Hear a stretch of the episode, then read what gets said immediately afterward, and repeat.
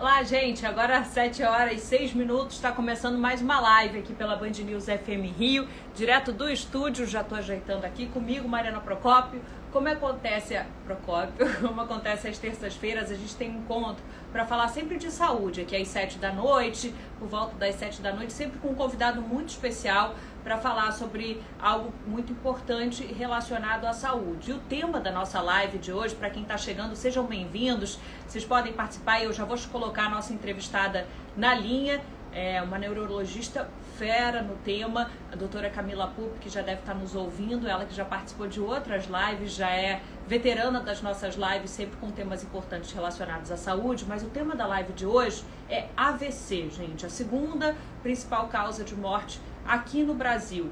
É, e a gente vai saber mais sobre a doença e especialmente o que eu acho que é muito importante, saber como identificar os sinais de AVC, porque isso vai ser essencial para evitar as sequelas, a morte e até outras sequelas é, do AVC. É possível a gente identificar, correr para o hospital, para onde correr para o hospital, a doutora Camila vai falar isso para gente, e é uma questão de horas aí que pode ser uma linha entre vida e morte, entre uma vida ativa ou, é, ou não. É, enfim, sobre tudo isso que a gente vai conversar agora, participe com a gente, pode mandar sua pergunta. Deixa eu colocar então nossa entrevistada na linha, nossa convidada de honra, doutora Camila Pup, que vai entrar aqui com a gente para participar. Deixa eu colocar aqui. Ela já deve estar chegando aqui. Doutora Camila Pup, que é neurologista e do Hospital Gadim. É, e é muito fera no tema. Como eu disse, ela ainda não chegou aqui, mas já deve estar vindo aqui. Deixa eu ver. Estou achando a doutora Camila aqui. Ela já deve estar chegando aqui com a gente. Se ela estiver ouvindo, doutora Camila pode pedir para participar, porque aqui para mim ainda não está aparecendo. Bom, gente, eu vou continuar falando um pouquinho mais sobre o tema, enquanto a doutora Camila já está chegando aqui. É, tá aqui, ela tá falando, tô aqui, eu tô procurando aqui. Vivo é, tem dessas coisas. Deixa eu ver se eu consigo eu convidar a doutora Camila para participar com a gente, porque aqui não tá aparecendo, mas vamos lá. Vou aqui chamar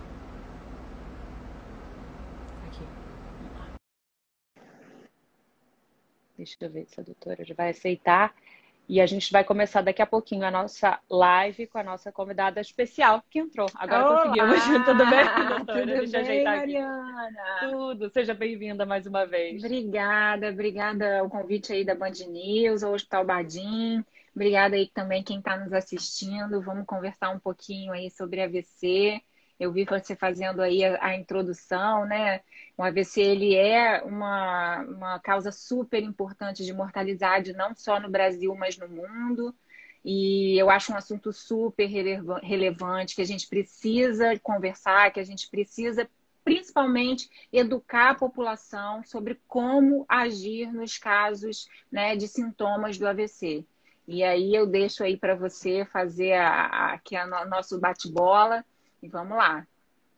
Doutora Camila Pup, neurologista. É, a doutora Camila falou sobre essa importância da gente alertar para esses sinais, porque né, no caso do AVC há o que fazer, né, doutora Camila? É possível você reverter o quadro, até é, parar os avanços é, do problema do AVC, se for identificado rápido que a pessoa ali está tendo AVC e levar para o hospital? É, é, o quanto você consegue ajudar fazendo isso quanto antes? Sem dúvida, Mariana. Assim, eu, como você sabe, eu sempre gosto de trazer números assim, né, de prevalência, de como que a doença é incapacitante, para as pessoas entenderem do que, que de fato a gente está falando e como que é importante a gente identificar precoce, tratar precocemente. Então, assim, o AVC é a segunda causa de mortalidade no Brasil e no mundo, só, só perde para infarto agudo do miocárdio. Né? Cerca de é, 70% né, desses pacientes eles ficam incapacitados depois de um AVC. Então, assim, esse número é alarmante, né? Quer dizer, quando um paciente tem um AVC, ele não consegue retornar às suas habilidades de vida diária, né, às suas atividades, por exemplo, de trabalho. Então, quando a gente consegue identificar precocemente, né, numa janela terapêutica que a gente chama, que é até aí entre quatro horas e meia para trombólise, que é uma medicação venosa, seis a oito horas para trombectomia, que é um procedimento onde a gente tira o trombo né, do paciente, o trombo que está causando o AVC. E a gente agora está tendo uma janela expandida de até 24 horas. Alguns centros são capazes de identificar quem vai se beneficiar de um tratamento até 24 horas do início dos sintomas. Então, por causa disso, Mariana, como você comentou, é super importante a gente saber identificar e a gente procurar ajuda imediatamente. Então, óbvio, não adianta nada eu ter um hospital preparado, com toda a tecnologia, com remédio, com toda a equipe especializada em AVC, se esse paciente ele não chega até o hospital. Por isso que é tão importante a gente fazer campanhas de conscientização e identificação precoce desses sintomas do AVC. Né? Então, assim, é, trazendo ainda mais números aqui, né? Eu vou ler porque é importante. É, a gente tem no Brasil mais de 400 mil casos de AVC por ano e cerca de 100 mil desses pacientes eles acabam evoluindo para óbito. Então a gente vê o quanto é importante a gente identificar e tratar precocemente, né? Então a cada cinco minutos tem um AVC no Brasil. Então a gente está conversando aqui, daqui cinco minutos alguém vai sofrer um AVC, né? Nossa é a principal causa de incapacidade no Brasil e no mundo. Então, aquelas pessoas que sofrem um AVC que não conseguem voltar ao trabalho, ou que precisam, dependem de alguém, né? O paciente que fica hemiplégico, com um lado do corpo paralisado, né? Ou então fica sem conseguir se comunicar direito. Esses pacientes que aí gira em torno de 30%, eles acabam ficando dependentes, né? De terceiros, né? Enfim, familiares, cuidadores. Então, mais um ponto para a gente ficar atento, né? Para a gente prevenir esse tipo de situação. E 30 a 40%, Mariana, no primeiro ano pós-AVC, eles vão desenvolver depressão ou demência. Então, mais um ponto super importante, porque a gente deve identificar precocemente e tentar reverter os sintomas. Perfeito. Nossa, dados impressionantes. Jornalista adora números. A doutora Camila sempre vem com, com números é, que ilustram, né, gente, o, o, tamanho do problema, digamos assim. A cada cinco minutos, uma pessoa está tendo AVC. E, e, como é que a gente pode identificar, doutora Camila, os sinais, os sintomas? Eu não sei se eu posso falar de sintomas, mas os sinais são sempre os mesmos? Não, não são os mesmos. Na realidade, o sintoma de um AVC ele vai depender basicamente do local, né, da artéria cerebral acometida. Né? Então, eu vou dar um exemplo aqui, vou falar alguns termos técnicos, mas só para vocês entenderem. Né? Então, se a gente tem uma artéria que a gente chama, que é a artéria cerebral média, né? do lado esquerdo, que geralmente é o cérebro dominante, que é o cérebro responsável pela linguagem, o paciente pode ficar do lado direito paralisado com alteração de fala, ou seja, sem conseguir se comunicar. Mas, por exemplo, se ele tem um AVC do lado esquerdo, Aí essa clínica vai ser contrária, ele vai apresentar uma hemiparesia à direita, né? Ou seja, se ele tem esse quadro à direita, ele vai ter uma hemiparesia, né? Que é uma fraqueza que pode acometer face, pode acometer braço e pode acometer perna né? Do lado esquerdo do corpo, é sempre contrário, né? Porque as vias se cruzam. E aí ele pode ter umas alterações tipo desorientação, confusão mental, né? Pode ter o que a gente chama de descalculia, ele não consegue fazer uma conta, ou ele não consegue raciocinar direito, ou ele não consegue reconhecer a metade do corpo dele, né? Que a gente chama de heminegligência. Então são sintomas que a gente fica atento mas a escala básica, né, digamos assim, para paciente, para leigo que a gente utiliza, é uma escala que a gente chama de Cincinnati. Essa escala tem um mnemônico de quatro letrinhas, tá? Eu vou falar primeiro a do Brasil, depois eu falo a que deu origem a isso tudo, que foi a, a escala nos Estados Unidos. Então, no, no Brasil, a gente fala que essa escala ela é composta por quatro letrinhas, que é o SAMU. Fazendo uma analogia aí, né, a chamada de ajuda pelo SAMU. Né? Então, o S, né, de, de, de, seria de speech, né, de, de fala. O A seria de, de abraço, né? Desculpa, o S é sorrir, o S é sorrir. O A seria de abraço, tá? O M seria repetir uma música. Então, se você consegue repetir uma música. E o U de urgente, chamar o SAMU com urgência. Então, essa escala ela foi traduzida, meio que adaptada do inglês fast que também né, faz uma alusão aí, né? A chamar ajuda rápido, né? Fast de rápido. E o F seria de face, o A seria de arm, em inglês braços, né?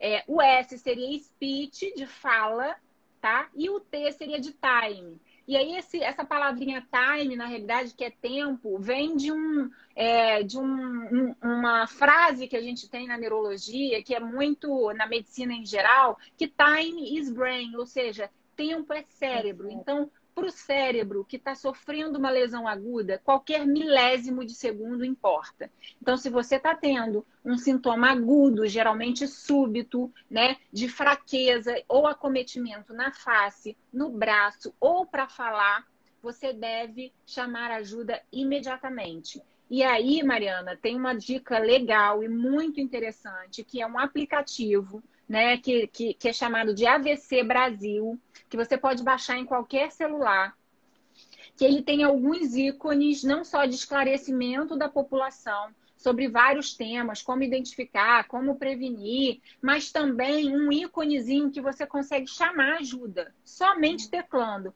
Você tecla ajuda e aí essa ajuda, né, em geral é 192, né, que é o SAMU, ele chega onde você está porque ele consegue te localizar pelo aplicativo. E aí, por esse aplicativo, se você é, conseguir falar com alguém, ou, enfim, é, tiver alguém próximo e quiser procurar um hospital ativamente para não ficar esperando, ele te dá a relação de hospitais próximos que tem é, estrutura para atendimento de AVC que você pode procurar. Então, é, são dois dos mecanismos que a gente pode atuar né, com esse aplicativo. Um é o próprio SAMU indo à tua casa, né? Aqueles pacientes que não conseguem se comunicar, você aperta uma tecla e, esse, e, esse, e essa ajuda chega. Então, o, o, nome do aplicativo é AVC Brasil, tá? AVC hum. Brasil. Isso foi um esforço, um esforço da Rede Nacional de AVC e aí vários especialistas é, né, participaram junto com os governos, né, o governo federal, os estaduais, para que esse aplicativo fosse criado, Mariana, para justamente ajudar as pessoas, né, ajudar a população que eventualmente pode sofrer um AVC. Que bacana, doutora Camila, informação valiosíssima, muita gente falando. AVC Brasil, gente, repetindo, é esse aplicativo com informações preciosas de prestação de serviço, né? Exatamente. Quer dizer, a própria pessoa, o próprio paciente, ele tem, é, é, eu não sei se consciência. Isso, é, vocês conseguem avaliar o próprio paciente. Eu consigo, se eu tiver um AVC, eu consigo ter a consciência e aí apertar ali para pedir ajuda? Na maioria das vezes, sim, porque ou o déficit, né, o que a gente chama assim de é, é, a alteração neurológica, ela vai ser de um lado do corpo, né? Ou ela vai ser, vamos supor, da fala. Então, em geral, os pacientes eles permanecem conscientes. É muito raro os pacientes perderem consciência na hora, a não ser que se trate de um AVC hemorrágico.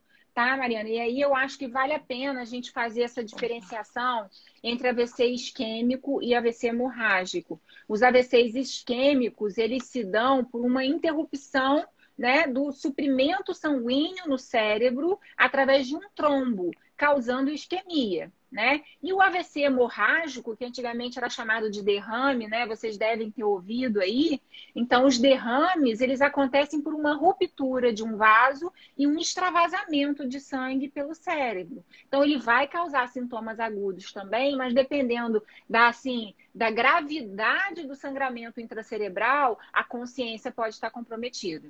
Ele é mais agressivo, digamos ele assim. Ele é mais né? agressivo, sim, ele é mais agressivo. E para esses casos que, né, de AVC hemorrágico, a gente não pode fazer esse tratamento que é a trombólise né, e a trombectomia. Aí eles, esses pacientes são manejados de uma outra forma. Em geral, eles são avaliados pela neurocirurgia. A gente tem que ver a possibilidade desse hematoma ser intracraniano ser drenado, e aí é outro manejo. Então, o que a gente está falando aqui, né, para esses, esses casos de AVC, que tem que chegar no hospital rápido e que pode haver um tratamento né, que é fundamental, a maioria são os AVC AVCs isquêmicos, mas que correspondem aí a 85% dos casos. Né? Então, a maior parte dos pacientes que sofrem AVC, né, eles sofrem AVC por um mecanismo isquêmico, por um trauma.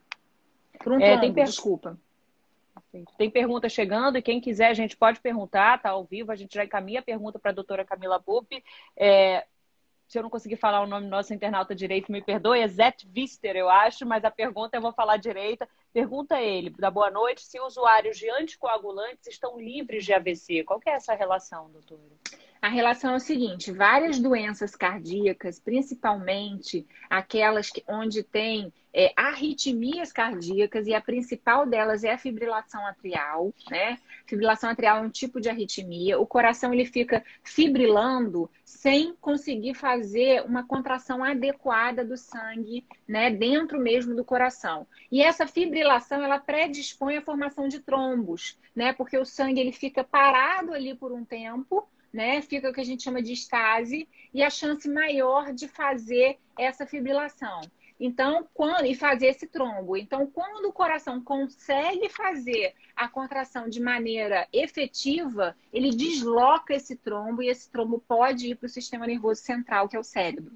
E aí, nesses casos, o anticoagulante é fundamental, porque mesmo se o paciente tiver em fibrilação atrial, ele não vai deixar que aconteça a formação de um trombo. Então, sim, é muito efetivo para aqueles pacientes que, tão faz... que têm né, incidência maior de fibrilação atrial, que têm diagnóstico de fibrilação atrial, sim, os, anticoagulantes, os anticoagulantes previnem aí o aparecimento do AVC. Interessante. É, a Glória pergunta de fatores de risco, a Dulce de prevenção, acho que ambos estão ligados. Queria começar com os fatores de risco. Quais são eles, doutor? Sim. Mariana, a gente conversa tanto sobre fatores de risco aqui, né? Eu acho que a gente conversou na live de demência, a gente conversou também na live de cefaleia, de sono, e a gente sempre fala da adoção de um estilo de vida saudável. Eu, particularmente, é um assunto que, assim, eu amo falar, porque é, é o que a gente pode fazer de mais valioso por nós mesmos, é se cuidar, né? É nos cuidarmos. Então, esse ponto é fundamental e vários são os fatores de risco para o AVC que a gente chama de modificáveis, né? Quais são esses fatores de risco? Por exemplo, obesidade, você pode modificar a obesidade perdendo peso, tendo uma dieta equilibrada. Né? Por exemplo, dislipidemia, colesterol alto. Você pode modificar esse fator de risco tratando né, a dislipidemia, que é o colesterol alto, ou até mesmo fazendo exercício físico, fazendo dieta. Hipertensão arterial sistêmica, né, aqueles indivíduos com pressão alta. A gente também pode tratar de diversas formas. Diminuir o, nível de, o nível de sal na comida. A gente pode diminuir a hipertensão fazendo o tratamento adequado com os remédios para pressão. Né? Inclusive, perda de peso também. E é, a adoção de exercícios também diminuem os níveis tensóricos que a gente fala, né? Pressóricos, a pressão costuma baixar quando a gente toma medidas mais saudáveis no nosso dia a dia, né? Então, tabagismo, né, que é um fator de risco também para AVC. Se você conseguir fazer, né, um programa de cessação de tabagismo, né, ou seja, parar de fumar, é super importante para diminuir o risco, né, de um evento de AVC. E aí a gente vai, né? Por exemplo, a apneia obstrutiva do sono também é um fator de risco para AVC.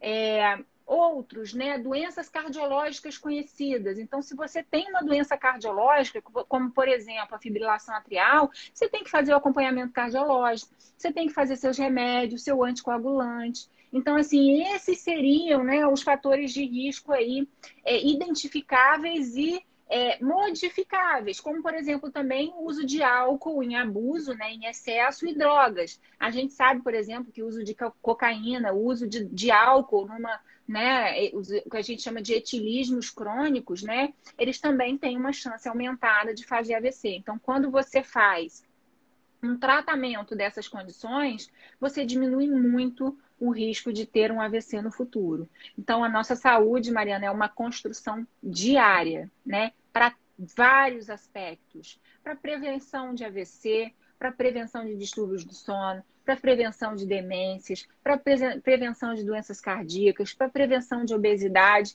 E eu não canso de falar disso, inclusive no consultório com os meus pacientes, eu gasto um tempo enorme falando sobre isso, porque a adoção de boas práticas e bons hábitos no nosso dia a dia é que vão fazer total diferença no nosso envelhecimento saudável né? Eu duvido que não tenha alguém aqui nos assistindo que não queira ter um envelhecimento saudável, que não queira estar ativo cognitivamente, é, ativo, que não queira estar se locomovendo bem, não dependendo de terceiros. E isso está diretamente relacionado em como você construiu a sua saúde ao longo dos anos. A idade também é um fator de risco?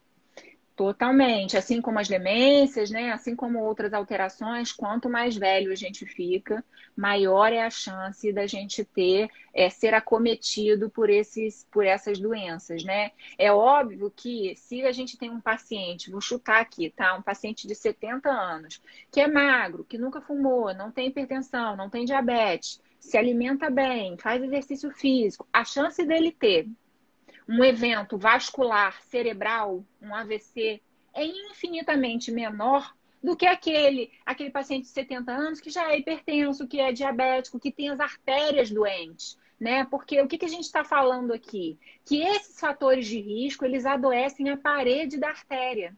Então, quando você tem um adoecimento da parede da artéria e, e você tem o que a gente chama de aterosclerose, né? Que é a, a alteração da parede da artéria e formação de placas de gordura é o que a gente acaba predispondo o paciente para né, acabar tendo um AVC. É, a Glória pergunta se a diabetes também é fator de risco, é, doutor? Também. Diabetes é um importantíssimo fator de risco para o AVC. A gente deve identificar também precocemente, tratar e manejar o diabetes adequadamente, com os níveis glicêmicos, né, com medicação específica, e fazer aquilo que eu comentei para outras questões, para o diabetes também, exercício, dieta, né, é, fazer um manejo correto das medicações, tudo isso é super importante. É, a Dulce tinha perguntado de prevenção, que eu acho que a gente acabou falando um pouco, mas acho que vale reforçar. Prevenção é tudo aquilo né, que, que é o oposto do fator de risco evitável, né? E o Exatamente. vida saudável passa por aí? Passa por aí. E assim, é importante a gente dizer também que quem já teve um AVC, Mariana, ele tem uma chance aumentada de ter um outro AVC. Então, existe uma categoria que a gente chama que é profilaxia primária ou profilaxia secundária. Profilaxia primária é aquele paciente que nunca teve nenhum acometimento vascular, mas num, né, numa consulta de rotina, ele fez um exame das artérias e ele viu que ele tem uma placa de gordura na carótida. E esse paciente provavelmente vai ter indicação de fazer uma profilaxia primária, né? Ele vai fazer aí o que a gente chama de antiagregante plaquetário, que é, por exemplo, a aspirina infantil. Muita gente deve ter ouvido falar de prevenção de AVC com aspirina infantil. Então, a gente pode fazer essa profilaxia ainda primária, ou seja, sem que algum evento isquêmico tenha acontecido. Né? Mas se esse paciente ele já teve um AVC né, e ele quer prevenir que outros eventos existam, ele faz a profilaxia secundária. E aí a gente tem que ver qual é o mecanismo desse AVC para escolher que tipo de medicação ele vai, vai usar. Se é, por exemplo, uma aspirina, se é um anticoagulante ou alguma outra droga. Mas aqueles fatores de risco que são modificáveis, a gente tem que estar tá atuando sempre. Perfeito. É, a nossa internauta, acho que é até Silvana, ela pergunta se tem fator genético. Tem, tem sim. Na realidade, principalmente os jovens, Mariana, que têm, é, digamos assim, uma predisposição genética, algumas mutações genéticas para formarem trombos, né, que a gente chama isso de trombofilia. Eles têm um risco aumentado de fazer AVC, inclusive ainda em idade jovem, seus 20, 30, 40 anos, o que é incomum né, para o AVC que acaba acontecendo mais numa idade mais avançada. Então, esses pacientes, eles acabam desenvolvendo AVC, muitas vezes eles descobrem a trombofilia. Quando a gente, quando eles acabam tendo um AVC, e aí que a gente faz o teste genético e descobre. Mas é importante, quando tem algum membro da família conhecidamente, já que conhecidamente já tem o diagnóstico de trombofilia, fazer também no restante dos familiares para ver né, a possibilidade de fazer a prevenção. Agora pergunta de uso de algum medicamento de psicotrópicos, Gisela. Quem tem depressão, se tem algum fator de risco, acaba ficando mais vulnerável? Sim. Pacientes que têm depressão e que fazem uso de psicotrópico, eles podem ter também um risco aumentado de AVC, ah. tá? Então, assim, principalmente os benzodiazepínicos, tá, Mariana? Mas assim, aqui é aqueles calmantes que a gente fala né? Mas quem tem depressão, principalmente aquelas depressões graves, o tratamento com antidepressivo ele previne o aparecimento, né? De, ele, ele atua aí como um neuroprotetor, tá? Então, pacientes que têm depressão, isso funciona também para síndromes demenciais. Pacientes que têm depressão, quando eles tratam a depressão adequadamente, a gente acaba favorecendo, né, com um mecanismo de neuroproteção para esses pacientes não evoluírem nem para demência, nem terem um risco aumentado de ADC. Interessante. O André também pergunta, ele pergunta sobre ataque isquêmico transitório. É, qual a diferença para o AVC e se serve de alerta para é, para algum problema maior. Explica para a gente sem é. dúvida, é. Sem dúvida. O ataque isquêmico transitório é aquele é, em que os sintomas são idênticos ao AVC, mas que somem com menos desorientação, fraqueza, dormência no braço, marcha, né, o caminhar que fica desequilibrado, alguma alteração de visão, mas ele se resolve completamente em menos de uma hora. Então não pode ser assim, melhora parcial. Não, tem que melhorar tudo em menos de uma hora. Isso é o que a gente define como, como ataque isquêmico transitório. É como se fosse assim: ele fez um AVC, mas o próprio organismo dele conseguiu dissolver o trombo. Tá? Entendi. Então, isso seria um ataque isquêmico transitório e tem que ligar o alerta, porque esse paciente ele tem uma indicação de fazer a profilaxia secundária, ou seja, tem indicação de começar a prevenir com remédio o aparecimento de novos eventos isquêmicos. Porque há um risco deles Porque aparecerem. Há um risco aumentado de aparecer novamente.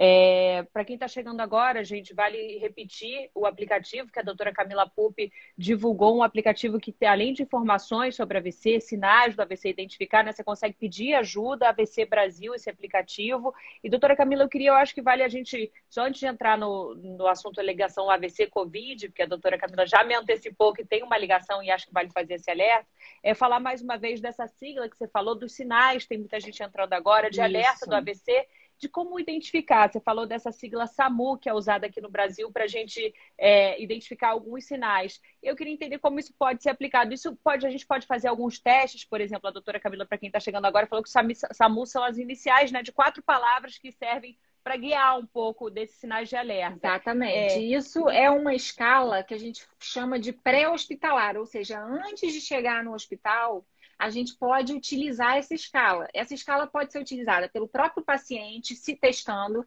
vai na frente do espelho, tenta sorrir. Tenta sorrir. Se identificou uma assimetria ou uma paralisia de um lado da face, ele é positivo. Vai na frente do espelho ou mesmo você se testa, coloca os dois braços para frente. Se um deles você não consegue elevar, né, ou está mais fraco, também é outro sintoma. Então, SAMU, S de sorrir, A de abraço. Então, tentar dar um abraço, se você não conseguir, liga o alerta. O M é de música. Você vai tentar cantar uma música, repetir uma música, né? Que aí seria o análogo a uma fala, né? E o U é de urgente, ou seja, tem que chamar ajuda urgente. Então, a sensibilidade dessa quando você tem um desses pontos alterados chega a 72%, tá? E quando você tem dois pontos alterados, como por exemplo, a face e o, o, braço, ele chega a 85%. Então, é uma sensibilidade muito boa. O próprio paciente pode aplicar. Um familiar pode aplicar com o paciente, do tipo, tô com a minha mãe em casa, identifiquei que ela não tá legal, tá que a face dela tá, a face dela tá torta. Você vai pedir assim, mamãe, dá um sorriso para mim. Aí ela vai sorrir. Você vai ver se tá assimétrico. Mamãe, coloca os dois braços na frente. E aí, se ela não estiver conseguindo, né, em um dos, um dos braços, é outro alerta.